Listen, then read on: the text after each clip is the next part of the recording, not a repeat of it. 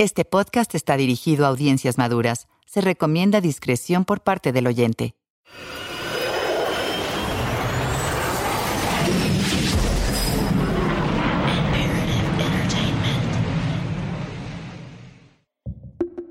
Una nota rápida. Hay dos versiones disponibles de este podcast. Encontrarás una en español como La Nota Roja y en inglés como The Red Note. Si prefieres escuchar la versión en inglés, puedes hacerlo buscando The Red Note en la misma plataforma donde descargaste o escuchaste este episodio. El feminicidio en Juárez es una historia importante que nunca antes se había presentado de esta manera. Para permitir que el público hispanohablante escuche comentarios de periodistas y académicos estadounidenses que estudiaron el feminicidio, algunos actores de voz mexicanos han traducido al español algunas entrevistas que se grabaron en el Chuco de Imperative Entertainment, esto es La Nota Roja. Comencemos.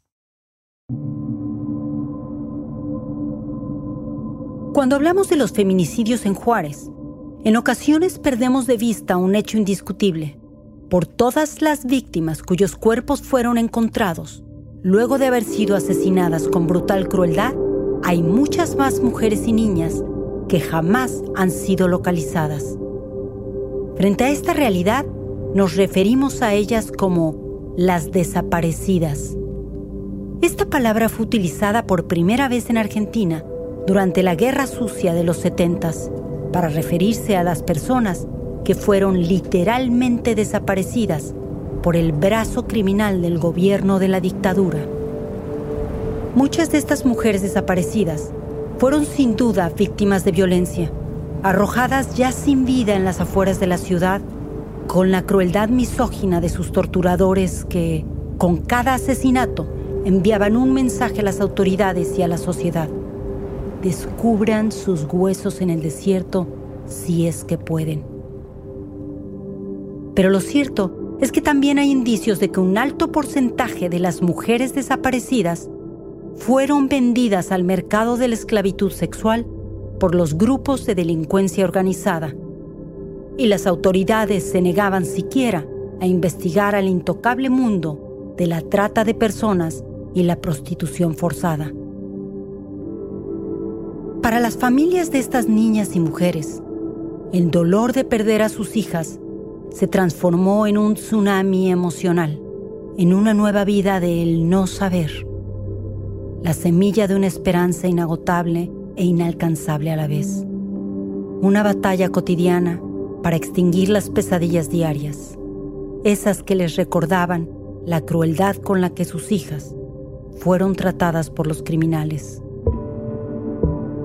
Uno de los grupos que desató inicialmente el mercado de la trata para fines de esclavitud sexual fue el cártel de Amado Carrillo Fuentes, que dominaba Juárez desde 1993 en julio de 1997, Amado Carrillo Fuentes murió en la sala de operaciones en la Ciudad de México durante lo que se rumora fue una cirugía plástica que pretendía cambiar su rostro para ocultarse de las autoridades. Ricardo Ainsle, el profesor de la Universidad de Texas en Austin y autor del libro The Fight to Save Juárez, el español La lucha para salvar a Juárez, cuando Amado Carrillo Fuentes comenzó a tener una, una presencia fuerte en el comercio organizado de drogas en México, fue muy innovador y creó un mecanismo de distribución, particularmente que el producto que estaba trayendo desde Colombia hasta la frontera lo traía en aviones, que era algo nuevo, bastante creativo. Esto lo convirtió en un hombre de negocios extremadamente exitoso.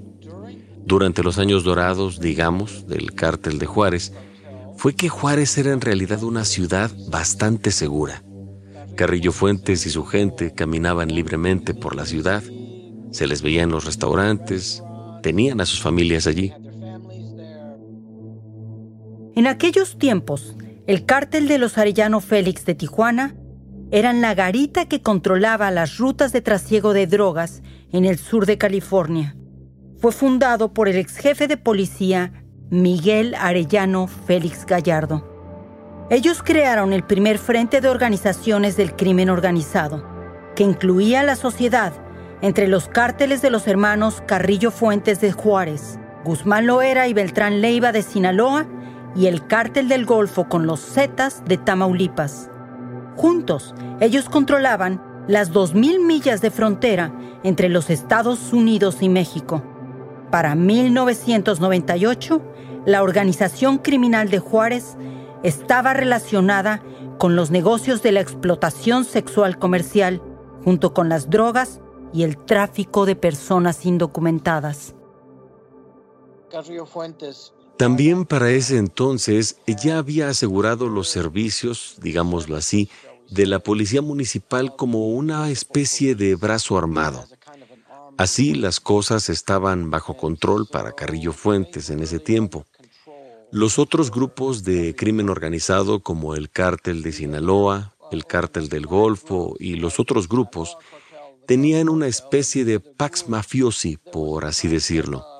Todos tenían sus propias tierras, y mientras te quedaras en tu tierra, las cosas marchaban bien. Si Sinaloa necesitaba mover productos por Juárez, Carrillo Fuentes se llevaba una parte, y a veces incluso el cártel de Juárez proporcionaba seguridad para el movimiento de esos envíos a través de Juárez, de nuevo por un precio. También esto fue lo que hizo que se viviera un periodo particularmente bajo de violencia. El Señor de los Cielos, como se conoció a Carrillo Fuentes, fue un importante mediador entre los intereses de los cárteles y un enlace vital entre los cárteles y el gobierno. El Señor de los Cielos, quien formó un imperio traficando cocaína con sus aviones. Según la policía, fue asesinado por los médicos que lo operaban. Le aplicaron una dosis mortal de un anestésico. La muerte del capo de la droga eventualmente desató una ola de violencia en Juárez, ya que los siete herederos de su cártel se enfrentaron violentamente por el control de la organización. El periodista Julián Cardona. La meta de Amado Carrillo era mantener una ciudad tranquila porque él sabía que narcotraficante cuyo nombre es conocido, narcotraficante perdido. Narcotraficante no le conviene la violencia. ¿Por qué? Porque le sube la cantidad que tiene que pagar en insumos de protección. Después del 4 de julio del 97, que murió Amado Carrillo Fuentes, empezamos a ver hechos inéditos, ejecuciones en restaurantes, en intersecciones, etcétera, etcétera, y todo tipo de personas ejecutadas, hasta veterinarios. Las profesiones más inimaginables te las empezamos a ver, a ver aparecer dentro de las páginas rojas hubo un rompimiento de este código de silencio que él había impuesto para mantener la ciudad tranquila o con una aparente tranquilidad. Este es el episodio 4 de La Nota Roja, Cazando Monstruos. Mi nombre es Lidia Cacho.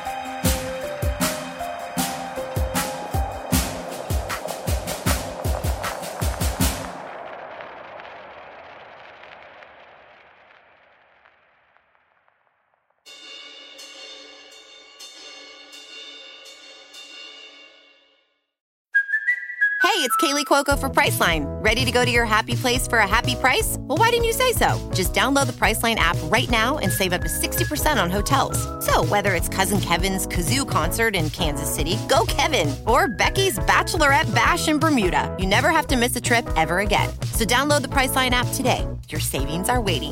Go to your happy place for a happy price. Go to your happy price, Priceline.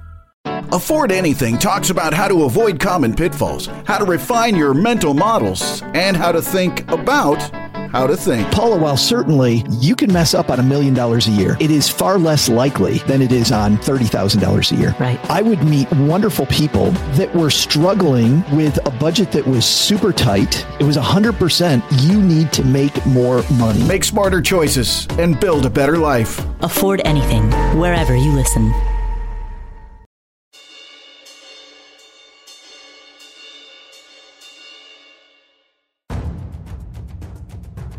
Seis meses después de su creación, la Fiscalía Especial para la Investigación de Crímenes contra Mujeres no hizo mucho por aminorar las críticas hacia sus funcionarias y el mal manejo de las investigaciones. El departamento pasó por un rápido cambio de liderazgos. En seis meses, tres fiscales especiales fueron nombradas para dirigirlo. Ninguna mostró avances significativos estando en el cargo. El procurador Arturo Chávez Chávez se encontraba bajo gran presión con tal de entregar resultados. A principios de 1998, Chávez Chávez contactó a un antiguo perfilador del FBI, Robert Ressler, a quien pidió apoyo en la investigación de la serie de feminicidios. Después de dos décadas en el FBI, Ressler era una auténtica leyenda que ayudó a fundar la Unidad de Ciencias de la Conducta del FBI en la década de 1970. Ressler entrevistó a docenas de asesinos en serie, incluyendo a Ted Bundy, Jeffrey Dahmer y John Wayne Gacy. Además, escribió varios libros basados en las entrevistas. Literalmente, él fue quien acuñó el término asesino en serie. Según Diana Washington Valdez explica, el exgobernador Francisco Barrio, nos dijeron algunas personas cercanas a él, quería resolver estos asesinatos. Quería llegar al fondo de verdad. Es decir, después de todo, él es el gobernador del estado que constantemente aparece en titulares negativos y cuya reputación se ve afectada y que están preocupados por dañar negocios e incluso la imagen en general. Y también eso se reflejaría en, pues, su habilidad para gobernar. Así que una de las cosas que le sugirió alguien fue llamar a un perfilador, alguien que fuera un experto cuya reputación estuviera libre de reproches, porque ya nadie le creía a los investigadores y él tenía sus propias dudas. Así que pidió a Robert Ressler que viniera a hacer una evaluación.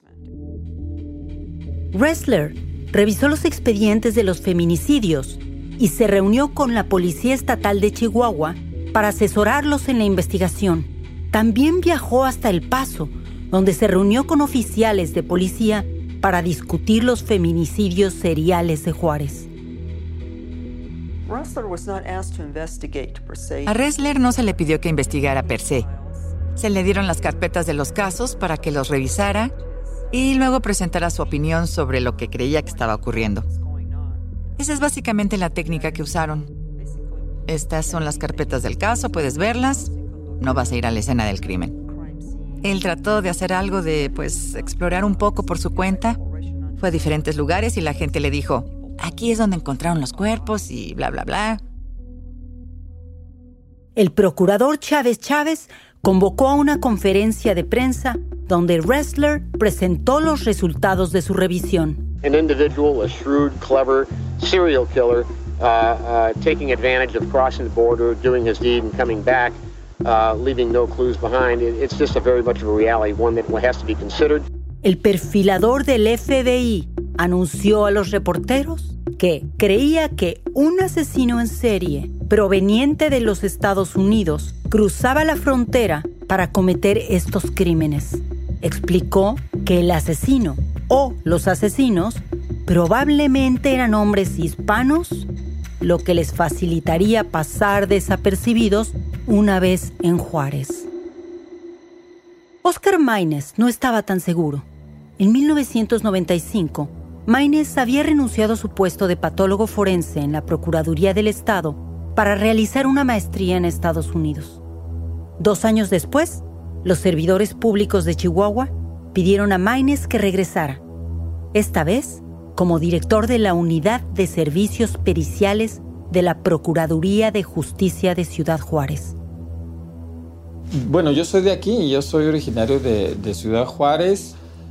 Fue hacer una maestría. Entonces terminé estudios, entonces eh, regreso.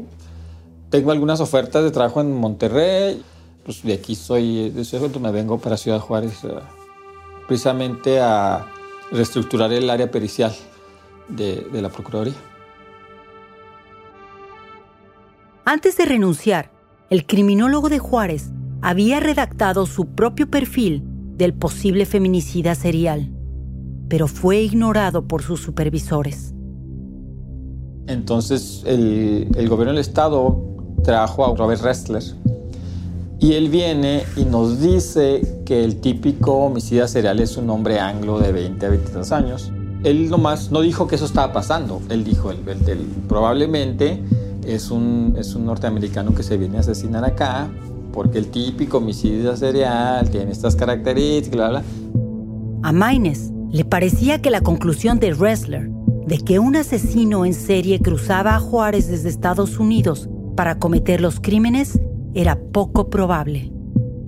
Esta idea de, de, que es el, es el de afuera que viene a cometer estos actos atroces, como que te tranquiliza como sociedad, no, no somos nosotros, no es alguien de aquí, es alguien de afuera.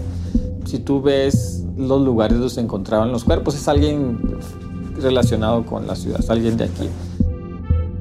Parte del problema fue que las autoridades solo dieron a Ressler acceso limitado a los expedientes y le asignaron a un intérprete con instrucciones de limitar su acceso a las voces disidentes de Ciudad Juárez. No, hablaba, no hablaban español, le pusieron un traductor que no se les, no se les pegó para nada. Sí, pues trataban de evitar que, que alguien que cuestionara a las autoridades estuviera en contacto con él. lo tenían bastante aislado. Él no fue al campo, no fue a analizar evidencia, cuerpos. Yo, creo que Redler vino con la mejor intención para educar a las autoridades sobre investigación de este tipo de homicidios, sobre los perfiles, etcétera, ¿no? desgraciadamente lo utilizó el gobierno para validar las investigaciones de, que, en ese entonces habían hecho, pero no creo que estuvo enterado. Cuando estuve en Juárez cubriendo los feminicidios en la década de 1990, a menudo vi grupos de soldados y jóvenes estadounidenses que cruzaban la frontera para tener una noche de fiesta. Hubo dos factores importantes en los feminicidios de Juárez que pocos investigadores consideraron en ese momento. El crecimiento exponencial del crimen organizado y el surgimiento del mercado interno de drogas. La libre comercialización y consumo de licor y prostitución en Juárez fue un importante factor del crecimiento económico de la ciudad durante la primera mitad del siglo XX. En 2007, Juárez seguía siendo una opción frecuente de fiesta para los estadounidenses que cruzaban desde El Paso, hasta que la violencia detonó en la ciudad. En la década de 1990, Ciudad Juárez ocupó el segundo lugar detrás de Tijuana en el número de usuarios de drogas ilícitas en todo México. No es coincidencia que ambas ciudades fueran visitadas frecuentemente por hombres estadounidenses, incluyendo marinos y soldados, en busca de sexo y drogas en lo que se conocía como el traspatio de Estados Unidos, donde nadie los conocía. La disponibilidad de drogas baratas, la gran cantidad de burdeles y la porosidad de la frontera contribuyeron a esto. Con el tiempo, la trata para la explotación sexual comercial de mujeres y niñas se convirtió en una fuente de ingresos cada vez más lucrativa para los cárteles mexicanos. Ricardo Ainsley comenta que en épocas previas, los otros cárteles no estaban involucrados en el tráfico de personas. Una vez que uno de los cárteles se percató del dinero que podía ganar con la trata de mujeres, todos los demás empezaron a hacerlo también, porque la gente empezó a decir, Oye, hay otras formas de hacer dinero aquí que no implican la misma cantidad de riesgo. Podemos secuestrar, no va a pasar nada. Es una buena manera de hacer dinero. Hagámoslo. Extorsionaremos a los negocios. También parece muy lucrativo y nadie puede tocarnos. Dinero fácil. A medida que la explotación sexual comercial crecía en México, también lo hacían el número de mujeres y niñas que desaparecían en ciudades como Juárez. José Luis Castillo cree que su hija Esmeralda fue una de ellas.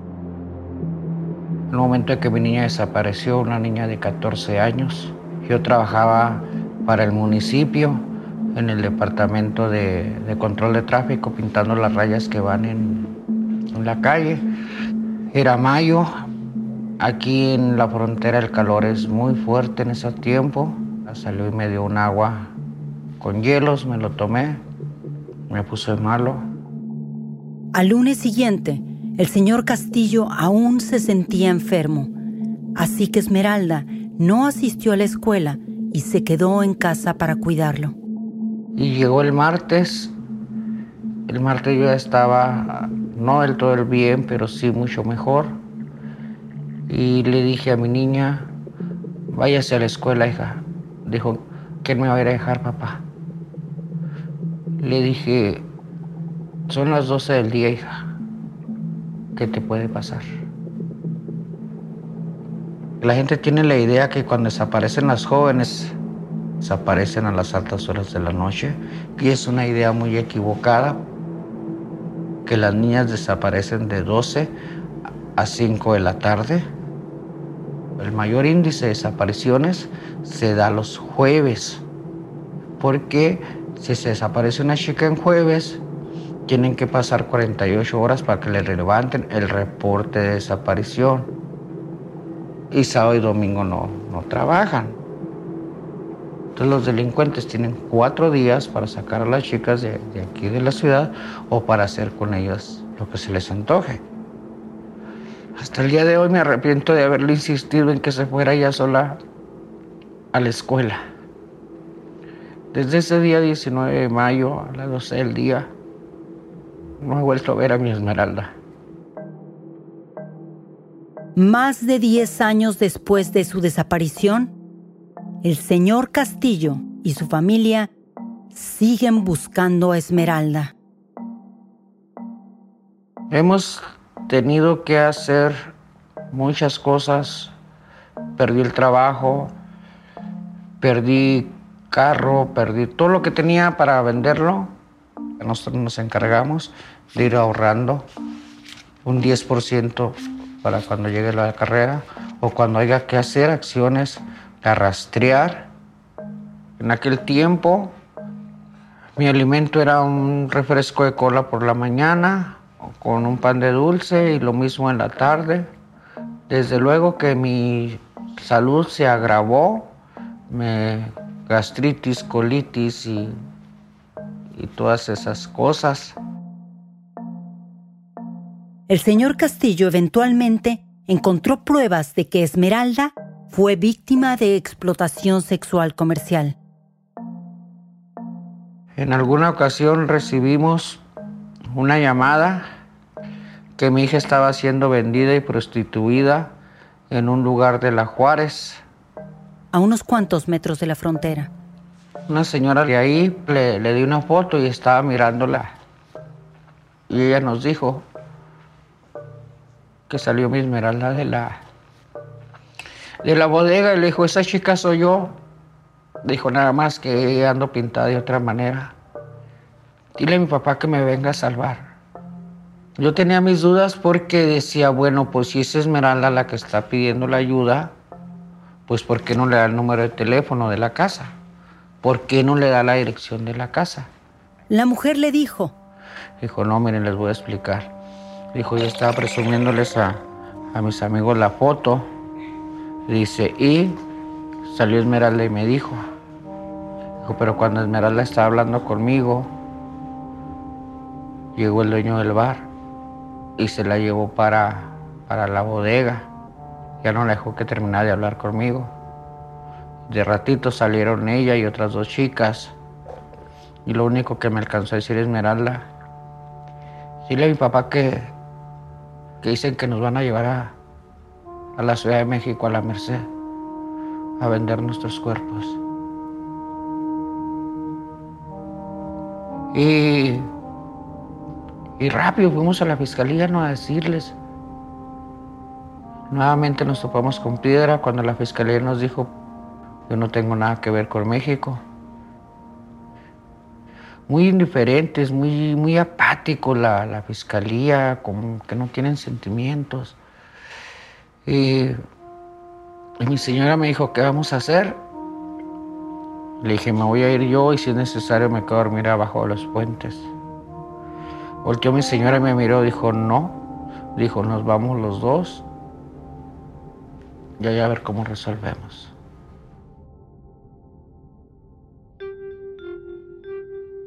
Y pues llegamos a la Ciudad de México. Volvimos a hacer allá en México lo que hacíamos aquí en Juárez, el, el enredarnos en una cobija y echarnos una botella de tequila en el cuerpo y acostarnos afuera de los bares donde, donde hay prostitución. Y se acercaron los de CAPEA. Es la unidad de personas ausentes y desaparecidas del gobierno federal mexicano. Y los, la policía judicial del Estado de México.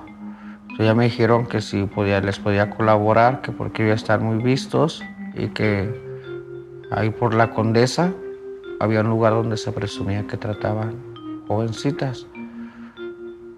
Colaboramos con el afán de mirar si en ese lugar está mi niña. Y cuando entraron ellos, se rompieron ellos después de cuatro días que estuvimos ahí, se logró rescatar a, tres jovencitas, una de Chiapas y dos de Oaxaca. Desafortunadamente no estaba, no estaba mi niña. Y hemos chascado, hemos exigido a las autoridades, hemos hecho nuestras propias investigaciones. Nos damos cuenta que personajes acaudalados aquí en la ciudad tienen mucha relación con la trata de personas. Nos dimos cuenta que la red de trata de personas tiene la ruta trazada de acá de Juárez, Juárez, México, Tijuana, San Diego, San Francisco y de ahí se desaparecen. Si no hubiera quien comprar a las muchachas, no había venta de muchachas. Y desafortunadamente es el segundo negocio ilícito que deja ganancias a los grupos del crimen organizado. Y nuestras autoridades lo único que nos dicen es, ya párale, ya perdiste a una hija, quieres perder otra. Mientras el señor Castillo continuaba con sus investigaciones, comenzó a recibir amenazas por medio de llamadas telefónicas a su casa. No me atrevo a repetir las palabras que nos dicen por teléfono por respeto a la audiencia y por respeto a ustedes, pero sí son amedrentadoras. A veces lo quiere desanimar a uno. A veces le quiere entrar a uno el miedo. Pero luego platico con mis hijos. Dijimos, no, mi hijo, pues lo que quieren es que me calle. Porque si quisieran matarnos, quisieran hacernos algo, ellos saben exactamente dónde estamos y lo pueden hacer. Lo único que quieren es que dejemos y que nos callemos y dejemos la lucha. Pues la verdad, que ya cuando no me amenazan dos veces al día, ya creo que me, se están olvidando de mí. Por eso es que el día de hoy continuamos aquí.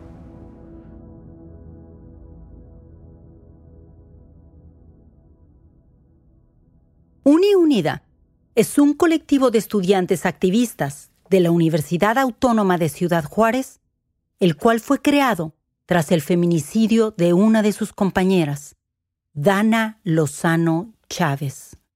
Eh, tantos problemas apoyados, claro, por el narcotráfico, ¿no? Por las organizaciones están ayudadas por el Estado y que aparte de, de tener a la sociedad sumergida dentro de drogas o dentro de la venta de drogas, también pues está la trata de blancas, ¿no? Está este, cómo eh, secuestran a niñas desde pequeñas y las, este, pues si no, las llevan a distintos lugares para venderlas.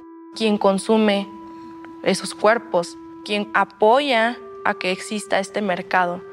Estados Unidos en el discurso político tacha a México porque pues dicen que la droga viene de aquí, pero nuestro mayor consumidor es Estados Unidos. La mayor parte del armamento que se vende aquí y utiliza el narcotráfico es, son armas que vienen de Estados Unidos. También ellos tienen una responsabilidad muy fuerte por la sangre que ha corrido por las calles de México, específicamente en esta frontera, en Ciudad Juárez. Estados Unidos tiene mucho la responsabilidad de la violencia que existe aquí.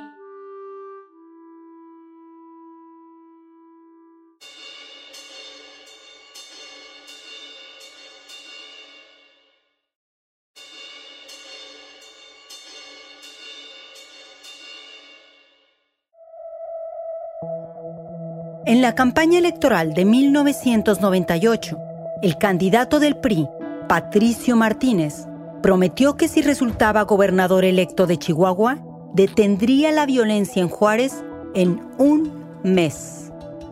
En 1998, el electorado llevó a Martínez a la gubernatura con una orden social, detener la violencia desatada por la muerte de Amado Carrillo Fuentes y poner fin a la serie de feminicidios que asolaron a Juárez en los últimos cinco años.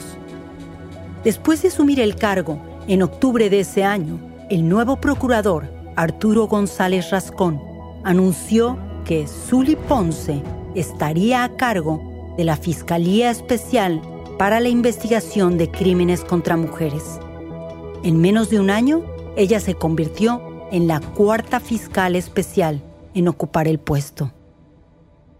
Diana Washington Valdez.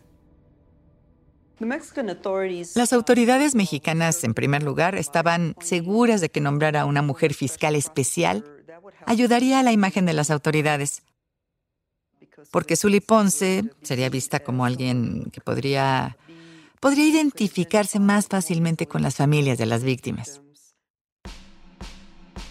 Ponce, de 34 años en aquel entonces, era abogada, fumadora compulsiva, con el pelo teñido de rubio claro, vestía trajes sastres como los que usaba Hillary Clinton en color rojo, amarillo y azul. Antes de ser nombrada para la Fiscalía Especial, Ponce trabajó como profesora funcionaria electoral, defensora pública y magistrada. Este fue su primer trabajo como fiscal. La oficina a la que Ponce llegó en este otoño también se encontraba en un estado deplorable.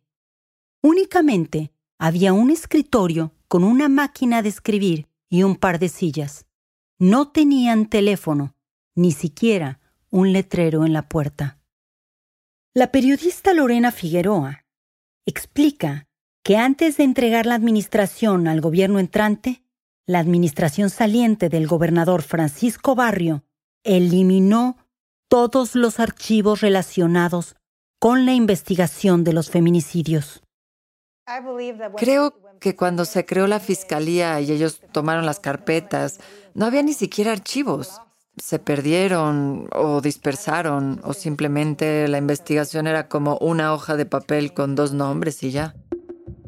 Un artículo del Washington Post informó que Ponce se sorprendió al encontrar colillas de cigarros y latas de refresco dentro del área acordonada por la policía en su primera visita a una escena del crimen. Además, vio cómo los fotógrafos movían el cuerpo para lograr una mejor toma y oficiales de policía caminaban descuidadamente sobre las posibles evidencias. Ponce emitió la siguiente instrucción. Todas las escenas del crimen debían ser acordonadas para prevenir su alteración. Solicitó más espacio de oficina para su equipo de trabajo, pidió computadoras, un sistema telefónico de última generación para los investigadores y trató de inculcar una actitud más respetuosa entre sus agentes hacia las familias de las mujeres víctimas de feminicidio. Muchas mujeres y madres en Juárez se sintieron esperanzadas con el nombramiento de Ponce, pues confiaron que las investigaciones de los feminicidios tendrían avances a raíz de su llegada. Pero hubo señales que evidenciaron que las promesas de la fiscal especial sobre un cambio transformador no serían lo que se esperaba. Diana Washington Valdez. Me tengo que reír, pero ella con el tiempo realmente se convirtió en un personaje muy curioso. Usaba su personal para sus pendientes personales, para ir a comprar tortillas, para recoger a sus hijos de la guardería. Y fuimos a su oficina una vez. Un fotógrafo, me parece que otro reportero, y yo fuimos ahí. Vimos un teléfono, no vimos ninguna carpeta de investigación. No vimos nada que indicara que alguien estaba investigando algo, ni papeleo, nada. Tan solo se sentó ahí y posó para la cámara y pues contó chistes y se fue a la oficina y se acostó a lo largo de su escritorio y solo seguía. Creo que tenía gente a su disposición al que podría haber llamado en cualquier momento. No tienes que ser el experto, pero tienes que ser lo suficientemente inteligente para rodearte de la gente adecuada. Eso como que nos indicaba que no estaba dispuesta que la gente que la puso en esa posición no quería una investigación seria. Así que su personal, los que querían trabajar en serio, se dieron cuenta de que ella no iba a llevarlos en esa dirección. Ella estaba ahí básicamente como un títere. O ella se dio cuenta rápidamente de ese hecho, o bien supo antes de tiempo que actuaría como títere para, para que las cosas se calmaran por ahora. Vicky Carabeo, activista y política. Yo tuve un pleito muy fuerte con Zully Ponce. Tenemos varias fotos y videos en donde a los lugares donde encontraban el cuerpo, los cuerpecitos, le están diciendo a ella una serie de cosas, de hechos que se encontraron de este lado y, está riéndose. Está ella así con el brazo hacia arriba, ja, ja, ja, ja, así se reía. Ya con unos tucones de este tamaño, se le enterraban unos así y unas minifaldas así. No estoy en contra de la minifalda, ni estoy en contra del tacón. Sí, estoy que no iba apropiada para ella poder caminar con tranquilidad, poder ver los hechos, investigar, porque pues no puedes, es muy incómodo. En, el sexenio de Patricio Martínez fue donde hubo más concesiones, porque si ustedes recuerdan, aunque se reían de nosotros y no nos tomaban en cuenta, para medio quitarse de encima el estorbo, ¿sí? Nos concedían, teníamos ciertas concesiones. Y ahí empezó la idea de la Fiscalía Especial para Crímenes contra Mujeres. Le peleamos dos años, nos la entrega con un escritorio, dos sillas, un bote de la basura, sin teléfono, sin papelería, una máquina de escribir vieja y sin letrero. ¿Cómo nos costaba que nos entendieran lo que queríamos pedir? Lo que exigíamos por estricta justicia.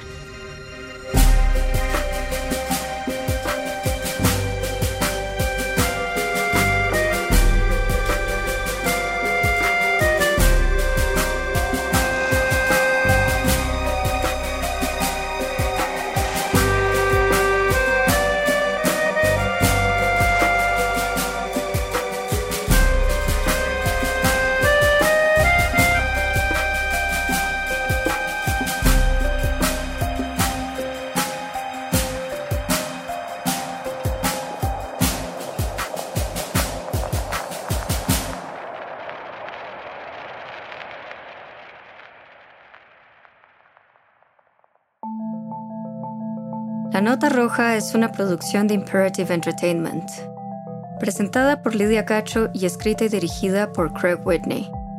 Los productores ejecutivos son Jason Hoke y Lydia Cacho. Yo, como productora principal, Estefanía Bonilla Hernández y como productores Laura Caulfield, Will Wallace y Craig Whitney. La investigación y las entrevistas fueron realizadas por Alicia Fernández. El sonido directo fue realizado por Nicolás Aguilar Jiménez y el diseño sonoro por Javier Umpierres. Tom Kurken realizó la ingeniería de grabación en Los Ángeles. El doblaje de las entrevistas realizadas fue dirigido por Rebeca Gómez e interpretado por Isabel Aerlund, Rona Fletcher, Arturo Mercado Jr. y Genaro Vázquez. La música fue compuesta por Michael Ramos. Abraham Buendía realizó el detrás de cámara y foto fija. Nuestro fixer de producción en campo fue René Renix Nava. Servicio de transporte fue proporcionado por Arturo y Ricardo Baez en Ciudad Juárez, Chihuahua y Hugo Ramos en la Ciudad de México. La contabilidad de la producción fue supervisada por Viridiana Morales y realizada por Miguel Torres en Global Entertainment Firm. Lorena Olivares es la asistente de director. Los servicios legales fueron proporcionados por Laura Caulfield en Estados Unidos y en México por Laura Marván de Marván Pitol Abogados. Yasmín Alba y Ricardo Carrillo proveyeron los seguros en LCI Seguros. La producción fue coordinada por Vinerva Bolaños y como supervisor de producción Héctor Subieta. Los productores quieren agradecer a Adam Ambruso, al doctor Edgardo Buscalia, a Daniel Espinosa Ochoa, Mike Hisi, Adriana Montalvo, Tony Montenieri y a María Rosa Ochoa Ávila por su amable colaboración en la realización de este podcast. Queremos agradecer especialmente a Luis Chaparro y a Ikae Chituda de la Comisión Fílmica de Chihuahua y a la gente de Ciudad Juárez por su hospitalidad y apoyo durante la producción. Si disfrutaste la nota roja, déjanos una calificación y escribe una reseña en la plataforma en la que nos estés escuchando. Gracias nuevamente por escuchar el podcast. Ahora nos acompaña la periodista Alicia Fernández en Ciudad Juárez, quien realizó las entrevistas para este podcast. Alicia, ¿tienes algún recuerdo que puedas compartir con nosotros sobre estadounidenses cruzando la frontera para visitar Juárez? Sí, este, pues antes de, la guerra, este, era muy común ver a gente pues del Paso o estadounidenses de, otros lugares pues cercanos, ¿no? Eh, cruzando para, venir de fiesta a Ciudad Juárez. Eh, había algunos bares incluso y lugares reservados pues para ellos. Básicamente había alguien afuera en la Avenida Juárez invitando a la gente, gritando en inglés, ¿qué onda? ¿Te quieres divertir? Eh, adelante. Y si no hablabas inglés o no tenías dólares, pues no, no podías entrar. Y pues eh, en Juárez hay una larga tradición de, burdeles, ¿no? Han existido eh, para cualquier presupuesto y ahí puedes encontrar mujeres maduras, extranjeras o chavas súper jóvenes. Puedes encontrar trabajadoras sexuales o bailarinas que trabajaban tal vez para alimentar a sus hijos o tratando de, de sobrevivir, ¿no? Eh, pero en otros lugares, pues, había mujeres como muy jóvenes custodiadas, por así decirlo. Y durante la guerra, algunos de estos lugares se convirtieron en escenas del crimen.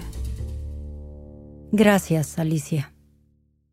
The Bigger Pockets portfolio of podcasts are worthy of your investment. We're having a real conversation as real real estate investors. New episodes available every day. It's important to buy where it makes money and not necessarily where you want to travel to. Bigger Pockets, On the Market, Rookie Real Estate, or Money Podcast. The purpose of flipping is to create more cash so then you can reinvest into other types of properties. The Bigger Pockets Podcast on YouTube or wherever you listen.